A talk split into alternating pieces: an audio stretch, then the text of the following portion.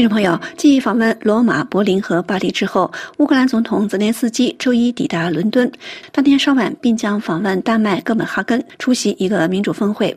在乌克兰预期对俄军展开大规模反攻之前，泽连斯基对欧洲的旋风式访问，旨在推动对乌更多的军事和财政支持。周一同样受到高度关注的，还有中国协调乌克兰问题的特别代表李辉启程访问欧洲五国，预计他将于周二和周三访问。基辅。在泽连斯基抵达英国之前，伦敦已承诺在未来数月向乌克兰援助数百枚防空导弹和攻击型无人机，因为乌军正在完成将俄罗斯军队赶出其领土的反攻准备。几天来，乌军表示正在向巴赫穆特北部和南部推进，已持续数月的争夺战使得巴赫穆特成为自俄军入侵以来最为血腥的战场。乌军地面部队指挥官周一表示，乌军部队推进到巴赫穆特是攻势取得的。第一次成功。基辅周日表示，已夺取了巴赫穆特郊区北部和南部的十多个敌人阵地。周五时曾宣称已夺得该地区的两公里土地。在俄罗斯方面，莫斯科宣称俄军正在巴赫穆特镇内推进。俄军对于这个战前居民七万人的城镇的争夺开始于去年夏天，并为此付出巨大损失，但仍未获得成功。而当地俄罗斯雇佣军瓦格纳头领普里戈金指责俄军没有提供其足够的弹药。上周。他甚至指责一些俄军士兵逃离阵地，防线正在崩溃。周日，俄罗斯国防部再次重申，已经击退了对巴赫穆特北部和南南部的所有攻击，并驳斥了基辅的说法。但俄方也同时宣布有两名军官战死。报道指，这一对军官伤亡罕见的宣布，表明局势对于俄军来说已变得更为复杂。乌军宣布的在顿巴斯地区的这一首次军事突破之际，正值泽连斯基连日来对多个欧洲国家展开访问。之前，他也访问了梵蒂冈、罗马、柏林和巴黎。周一，他将在伦敦会见他的朋友英国首相苏纳克。他说，英国一直是向基辅提供更多陆空军事援助的领先者。英国已在五月十一日宣布向基辅提供风暴阴影导弹，这种导弹可击中二百五十公里以外的目标，是乌克兰几个月以来一直要求获得的武器类型。周日，泽连斯基在巴黎也获得了法国的再次承诺，特别是获得了战场所急需的轻型装甲。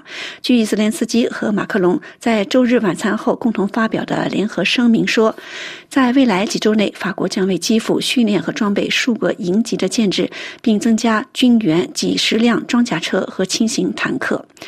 泽连斯基的德国之行则是俄罗斯入侵以来的首次，标志着柏林和基辅之间关系明显的升温。德国政府还宣布向乌克兰提供价值二十七亿欧元的新军事援助计划，这是自冲突开始以来的最高规模，包括提供几十辆坦克、装甲车、侦察无人机和四套新的 RIS T 防空系统。但泽连斯基此行在以数次要求提供战斗机方面仍未有收获。马克龙的一位顾问重申说，这个问题目前还不成熟。报道说，本周欧洲理事会峰会将在冰岛召开，七大工业国集团峰会 G7 也将在日本召开。乌克兰议题都将是会议的重点。基辅为此增加了外交行动，主要目的是包括确保其新一阶段的对俄军事行动取得成功。同样是在外交方面，周一，中国有关协调乌克兰问题的欧亚事务特别代表、前驻俄罗斯大使李辉启程，开始对欧洲五国的访问。他的首站是乌克兰，此后还将访问波兰、法国、德国、俄罗斯。报道指，李辉周二和周三访问基辅，这将是中国官方代表在乌俄战争爆发之后首度前往乌克兰，对外具有宣传的意义。评论认为，李辉熟悉前苏联各加盟共和国的政治运作，有利于调停乌俄战争，具有专业性。但也有人怀疑，他曾经担任中国驻俄罗斯大使十年，与俄罗斯亲密的关系是否可能偏袒俄方，值得注意。就其访问的行程，除了首站基辅具有宣传意义之外，评论分析指，第二站波兰是最力挺乌克兰的欧洲国家，也颇具象征意义。第三和第四站的法国、德国是欧洲龙头大国，也是中国急于拉拢的对象。